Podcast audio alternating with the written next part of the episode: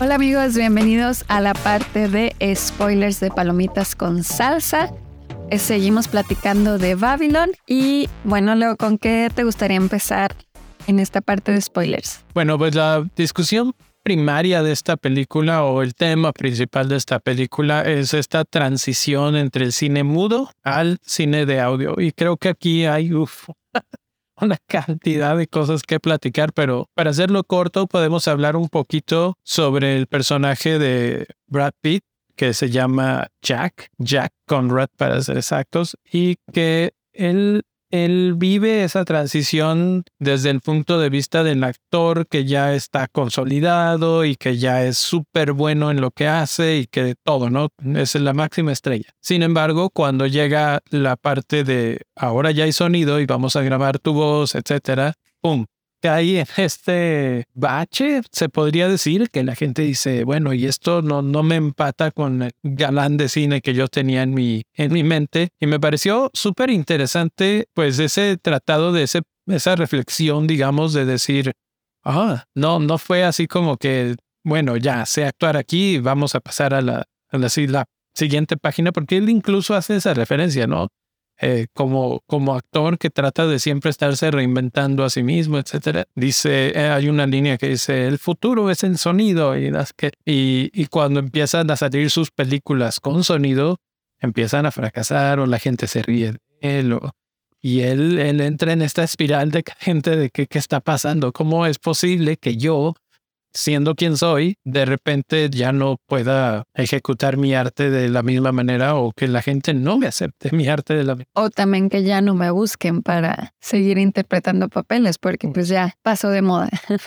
De hecho, esta parte de, del cine mudo, a mí algo que me llamó mucho la atención es, es que, pues sí, o sea, no les importaba eh, tener ruido a, cuando estaban grabando, porque justamente en, en esas escenas donde pues está como que todo ese caos de que eh, como diferentes sets y que cada uno está grabando diferente cosa y todo el mundo está así como que gritando de que haz esto, haz el otro y muévete y llora, ya calla, ya yo. Y en mi mente yo pensé y dije, pero ¿cómo están grabando así si pues se va a oír todo? O sea, se va a oír un relajo pero luego, o sea, como que no había caído en cuenta o no me había caído el 20 todavía de que, pues sí, iba a ser mudo, o sea, no, no se iba a oír nada ni, o sea, eso no importaba. Entonces eso fue también una de las partes como que se me hizo así de, ah, pues sí, cierto, o sea, no, no, esa parte nunca la tomaban en cuenta.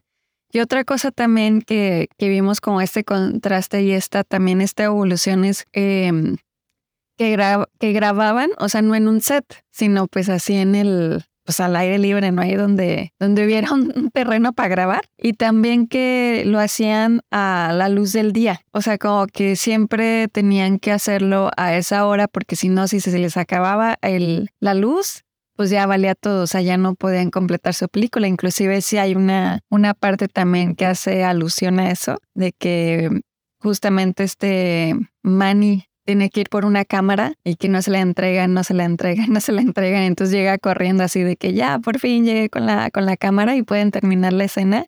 Y justo ya es como cuando ya está a punto de, de terminar el o de irse el sol. Entonces esa parte también así como que son cosas que yo no, no había pensado porque pues ahora todo lo vemos así en el, en un set o luz artificial y cosas así. Entonces, eh, eso también es una de mis partes favoritas de esta película. Sí, la verdad es que a mí me pasó exactamente igual. Sí.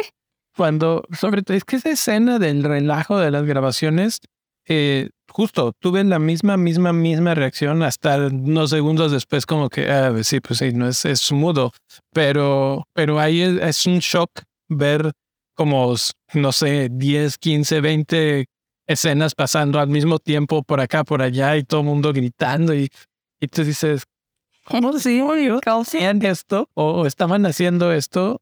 ¿Y cómo lo editaban? ¿O cómo, cómo le hasta después, ah, pues es que no se oía. O sea, exacto. importa, porque incluso hay, hay una escena y ya me puedo brincar a, a, una de las cosas, este, ya cuando aparece Margot Robbie como eh, actriz eh, por primera vez en sus primeros papeles, digamos, eh, la directora le está hablando, directamente le está diciendo, haz esto, ahora llora, ahora no sé cuánto. Y yo decía, digo, no sé, igual y también hacen esto ahorita, pero no lo vemos. Pero yo decía, pues eso sale en las películas, le acabas de gritar ahí al, al, set y, y pues ya, obviamente todo esto cambia cuando llega el sonido. ¿Y qué escena en esa primera toma que trata de hacer Nelly, Margot Robbie? Para mostrar esto, la introducción del sonido en las películas. El, el complicar, la complicación técnica que implica esta transición, no solamente fue un shock para, para los actores, fue un shock para toda la industria, se podría decir, porque pues no solamente es eh, adaptar el lugar en donde van a grabar, ya no se puede grabar afuera. O sea, no sé si antes también se grababa en el estudio, yo me imagino que sí, pero antes era más fácil grabar afuera, porque no importa, no importa dónde estés, eh, no se oye. Acá no, acá importa muchísimo. Y entonces si alguien estornuda, si alguien abre la puerta, si alguien eh, mueve el zapato y el zapato no es de goma, todas esas cosas que te las van mostrando y que tienen que repetir la toma, no sé, como 10 veces. Y que no puedan poner eh, aire acondicionado porque si no se oía todo. Suena el ruido y pregúntanos a nosotros aquí apagando ahorita la calefacción para grabar. Eh, sí, o sea, todas esas cosas que tienen que ver con el sonido es, es exactamente lo que te muestra y qué dificultad, qué, qué tremendo estrés lograr decir tus líneas o porque además ahora había líneas. Ahora ya no salía eh, eh, algo que muestran en el cine mudo, pues alguien hacía las líneas y lo ponían como un recuadro y ese era el texto que te daba contexto y de información de lo que estaba pasando en la película. Ahora no. Ahora ya hay líneas, ya se tienen que aprender un guion, un diálogo y tenerle que hablar, que sea, lo acercaba un poco más al teatro y hay una comparación o una especie como de rivalidad ahí con una de las parejas de Brad Pitt que ella pues venía del mundo del teatro y ella se sentía superior precisamente por, porque el teatro, ¿no? Pues nosotros somos otro arte. Ustedes nada más están haciendo acá estos, estas cositas, ¿no? Y, poco a poco cómo se va nivelando el terreno precisamente por la llegada del sonido. O sea, todo ese tema es obviamente el, el, asunto principal de la película, pero me parece que hay un montón de pequeños esbozos, detalles, reflexiones. Sí, de hecho esa escena de que estás diciendo es de mis favoritas porque también ahí se puede ver pues lo que ha evolucionado el cine. O sea, obviamente pues lo, lo vemos desde que el, cine mudo a cómo está ahora, pero también hay, o sea, son cosas que yo nunca me había cuestionado y que esta película eh, lo hace por mí y me da la respuesta de que pues no, no, no ha sido fácil así de, de, de que esa transición nos guste a todos porque es algo con lo que batallaban mucho y también creo que fue mucha prueba y error, ¿no? O sea, fue mucho así de que no, pues esto sí funciona, esto no. Y también, justo en esa escena, algo que yo decía, ay, sí, ¿por qué no mueven los, los micrófonos o el sonido? Porque ya ves que en, esa escena ella tenía que, que pararse en un lugar específico para que se pudiera oír su voz y se captara bien, ¿no? Entonces yo decía, bueno, si se para dos, tres pasos más de, de, la señal donde debe de hacerlo, pues, pues que muevan el, el micrófono, ¿no? Y justo, o sea, también eso, eso te lo responde eh, la película, así de que todo lo que tenían que hacer para mover. Ella quería llegar unos tres pasos más. Ajá. Dijo, bueno, pues dame media hora porque tengo que recablear todo el mugreo. Y sí fue así como que no manches, sí es cierto. O sea, como que también ha de haber sido para los actores muy estresante el tener que hacerlo así a, pues a ese nivel de, de perfección o de, de, de estrictez. ¿No? Porque... Y justamente creo que lo refleja o lo actúa muy bien. Sí. porque Exacto. ve cómo incrementalmente va subiendo esa como olla de presión. bueno, también la directora, que a mí me encanta, es como empieza la escena así como que ella está en puntillas y está viéndola y le, hace el gesto con la mano de que acción y entras y, y todo esto. En la última toma ya está así como tirada en la silla y ya, dale, ok. sí. Vamos a terminar esta porquería, ¿no? Y, y, es una escena de la película. O sea, yo no quiero imaginar cómo terminaban después de grabar las películas. Tal vez por eso no duraban tres horas, porque qué relajo hacer eso por Exacto. Entonces, o sea, como que todas esas cosas te las empiezas a cuestionar y dices, wow, realmente el cine sí es un arte. O sea, esta película siento que es lo que, como la reflexión más grande, de que el cine sí es un arte, porque de cómo empezó a lo, a lo que vivimos ahora. Claro. Yo ahorita, eh, pues, precisamente en, en, este tema, me puse a reflexionar, lo platicamos saliendo de la película, ¿no? Bueno, terminando de verla. ¿Cuáles han sido así como cosas que, que pudieses pensar, ah, esto cambió por completo la historia en el cine. Por ejemplo, pues eh, la que hablamos, la transición del cine mudo al sonoro, ya. Esto fue entre los años 20 y principios de los 30. Luego llega la transición del blanco y negro al color. Y ahí seguramente también hubo algún tipo de adaptación. Esto seguramente tuvo que ver con el diseño de la producción, con qué le vamos a poner, porque ya no es lo mismo poner los muebles de X color o darle un poco más de, de todo el, el, set, ¿no? Otra vez el set vuelve a cambiar o vuelve a adaptarse un poquito más. Eh, la transición del cine de celuloide al digital, porque ahí ya cambia un poco cómo se va a editar la película, cómo se va a grabar la película, cómo se va a distribuir la película. Todas esas cosas, pues, este, cambian. Luego, por ejemplo, ahora que fue la pandemia, llegó la la producción remota. Esto que los actores y los productores estaban en diferentes lugares, incluso unos en su casa y otros en su casa, en su otra casa. y, pues así trabajaban desde sus hogares y los retos logísticos para lograr ese tipo de películas también. Una más que se me venía a la mente en ese momento es el uso de la pantalla verde. Y eso, no sé, yo, yo en mi personal opinión, creo que ha de ser uno de los más similares a lo que vimos en la película desde el punto de vista de, de qué difícil, porque si un actor está acostumbrado a hablar con otro actor y verle a los ojos y decirle, oye, tú esto, no sé qué, y, ver sus reacciones y todo, y pues no sé, rebotan las emociones, rebotan sus actuaciones. Pero cuando estás actuando contra una escoba, o contra lo que sea, porque estás actuando en una pantalla verde y lo que está enfrente de ti es un King Kong que lo van a poner en computadora, pues ya cambió todo, ¿no? Y eso es un reto duro.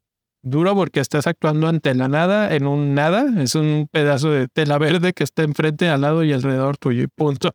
Entonces, pues sí, hemos visto todas estas transiciones, las hemos vivido y, y es muy interesante pues este desarrollo de, de la tecnología y cómo va la tecnología dictando el siguiente paso y el siguiente y el siguiente. Eh, que bueno, esta es una probadita de los primeros, de los primeros pasos de, de estos cambios. ¿Alguna otra parte de la película que te llamó la atención? Pues no es así una escena en específico, pero algo que también me deja esta película a mí, que ya lo mencionaba un poco en, en la parte de no spoilers, es también el, lo que es la fama en Hollywood, que es efímera y te dura lo que te dura y, y, y luego te suelta como cualquier trapo viejo y te avienta la basura.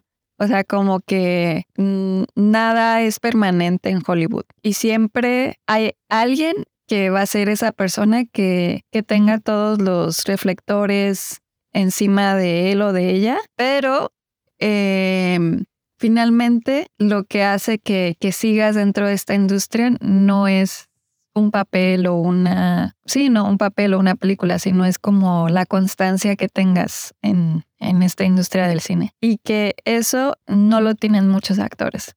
Entonces eso también es algo que, que a mí me hizo reflexionar mucho y que también es un mundo duro para los que se quieren dedicar a esto, así como que enfrentar esa realidad de que a veces puedes estar bien arriba y otras veces nadie se acuerda de ti. Entonces como que eso debe ser bien difícil. Creo que ahí sí podríamos encontrar paralelismos con La La Land de Damien Chazelle porque también te narra un poquito de esos altibajos de la vida de, del artista, ¿no? Del artista en el cine. Y, y sí, la verdad es que es complicado. De hecho, el speech que le da Elinor a Jack ya para el final de la película en la que él pues está derrotado en... Sí, porque ve que ya no nadie lo se ríen de sus actuaciones. Sí, que él va a decirle, eh, ¿por qué dices eso de mí? Y dice ella, eso no es lo que quieres preguntar. Lo que quieres saber es por qué se ríen de ti. Ajá, sí.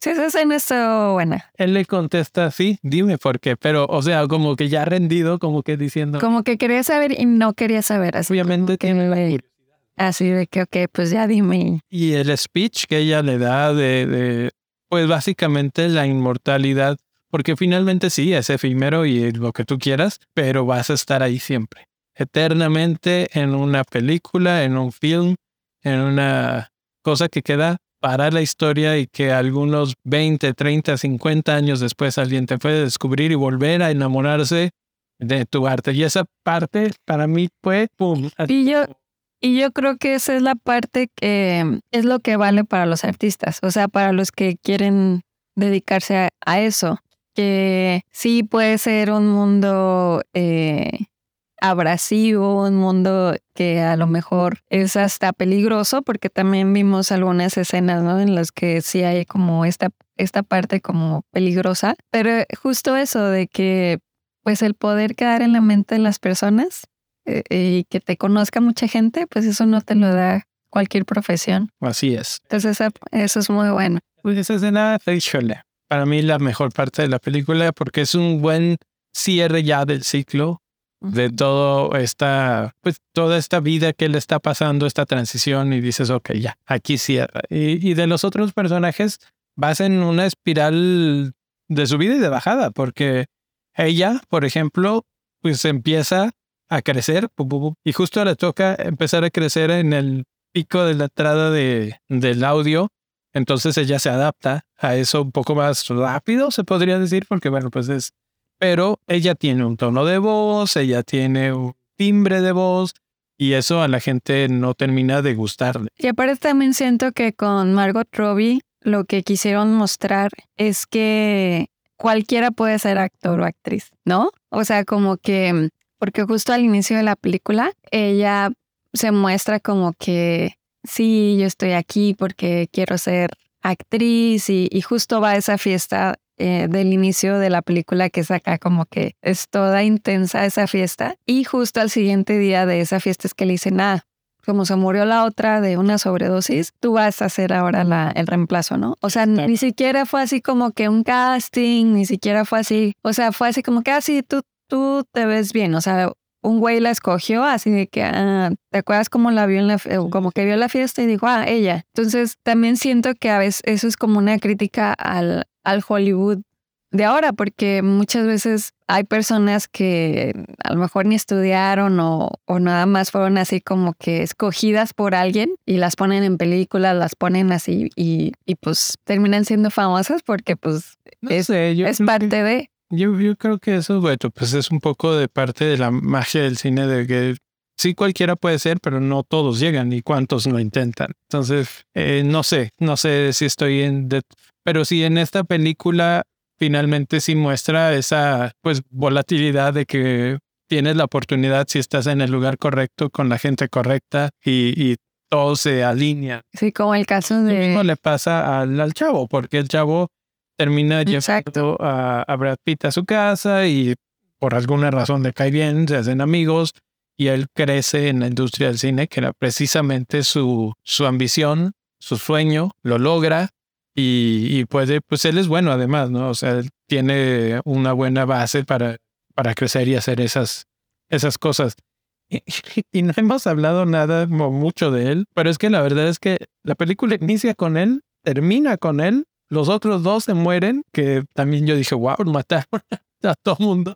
Yo creí que a él también lo iban a matar, para ser sincero, pero, pero no. O sea, más protagonista no puede ser en la película, ¿no? Empieza, termina, lo sigue por todos lados. La parte en la que lo llevan a, a la cueva ahí en Los Ángeles es una cosa casi de terror, o sea, terror psicológico, terror, así que dices, ¿a dónde demonios lo metieron? Y que sí está terrible el lugar. Creo que esa es la parte que menos entendí de la película. O sea, esa parte donde sale Toby Maguire y esa, pues sí, esa parte que lo llevan como al calabozo y eso, como que, o sea, no entiendo ¿Para que... qué? como que no entiendo qué tiene que ver con, con el cine. O a lo mejor así era como el cine eh, underground. no, yo creo que es un poco de, de, las influencias y de cómo de repente tal vez algunas cosas pasaban porque estabas así con esa o haces esto o te va a pasar algo. Eh, y también tiene un poco que ver por todos los excesos, ¿no? O sea, era parte de la narrativa esta de que ella eh, apostaba y hacía todo una cantidad de cosas que finalmente termina súper endeudada y, y él la tiene que rescatar o la piensa rescatar, pero pues el rescate es una era tontería. Yo lo sé, o sea, pues en algún momento se iban a dar cuenta que el dinero era falso y que esperaban que no los fueran a buscar. sí. Era una locura. Eh, él finalmente se, se, escapa, se va y regresa muchos años después otra vez a, a, ver el cine. Y para mí la cosa o la parte más bizarra de la película es cuando él está, él regresa, entra a la sala de cine y está viendo estas escenas de pues claramente hacen como referencia a esos tiempos en los que él estaba todavía trabajando en el cine y que de repente ve como escenas, no sé, tú me dijiste que él como que visualiza hacia dónde se va el futuro del cine. Ajá. Bueno, eso ya entendí. Te empiezan a mostrar escenas de, de diferentes películas, películas obviamente ultramodernas como Avatar o como muchas otras, o sea, Terminator, no sé qué. Y entonces yo dije, ¿What? O sea, eso. Yo siento que él como que se da cuenta del, del potencial que tiene el cine. Obviamente. Alucinó, no, no entendí esa parte, está rara. O sea, por eso es que también empieza a llorar. Además que también empieza a llorar él al final porque se da cuenta que la película que está viendo como que está basada en la vida de, de ella. Es como que se acuerda de ella. No, pues se acuerda de todo. Sí. Obviamente de ella porque él la quería y todo, entonces sí. Y así van a casar. bueno, yo creo que no, nunca fue, pero ella se da cuenta. O sea, ella como que hasta cierto punto dijo, yo hasta aquí llegué y él siempre ha sido, esto es lo que él más ha querido, entonces le voy a dar como esta última felicidad antes de irme yo y, y ya. Pero, pero bueno, pues bastante... Pero justo en ese eh, final que dices, eh, bueno, así esa parte como que está medio divagada, pero me gusta el contraste que, que hace de, de el cine, o sea, la sala del cine, como la sala antigua con, contra la sala que se, como se ven ahora, ¿no? Ah, bueno, entonces las salas de dos pisos. Ajá, entonces como que eso es, o sea, es, es, básicamente, esta película es eso, ¿no? Así de que cómo era antes y cómo es ahora y, y ve el contraste que hay, ¿no? O sea. En cierta forma, sí. Pues yo creo que ya terminamos con los spoilers. Vuélvenos a decir tu calificación, Leo, de la película. Yo sigo pensando que un 4 le queda bastante bien, está entretenida, está interesante, está larga, pero creo que siempre tiene algo que ofrecer en todos los puntos de la película, hasta la parte de la cueva que estás así, ¿esto qué? Pues hasta en eso. Yo también le sigo dando cuatro estrellitas. Y díganos a ustedes qué les pareció y si tienen alguna otra escena que les haya gustado, aparte de las que ya mencionamos. Así es. Nos pueden contactar una vez más en Twitter en ss-podcast igual Instagram y en Facebook como Palomitas con Salsa Podcast. Nos vemos en la próxima semana con otro episodio más. Hasta la próxima. Bye.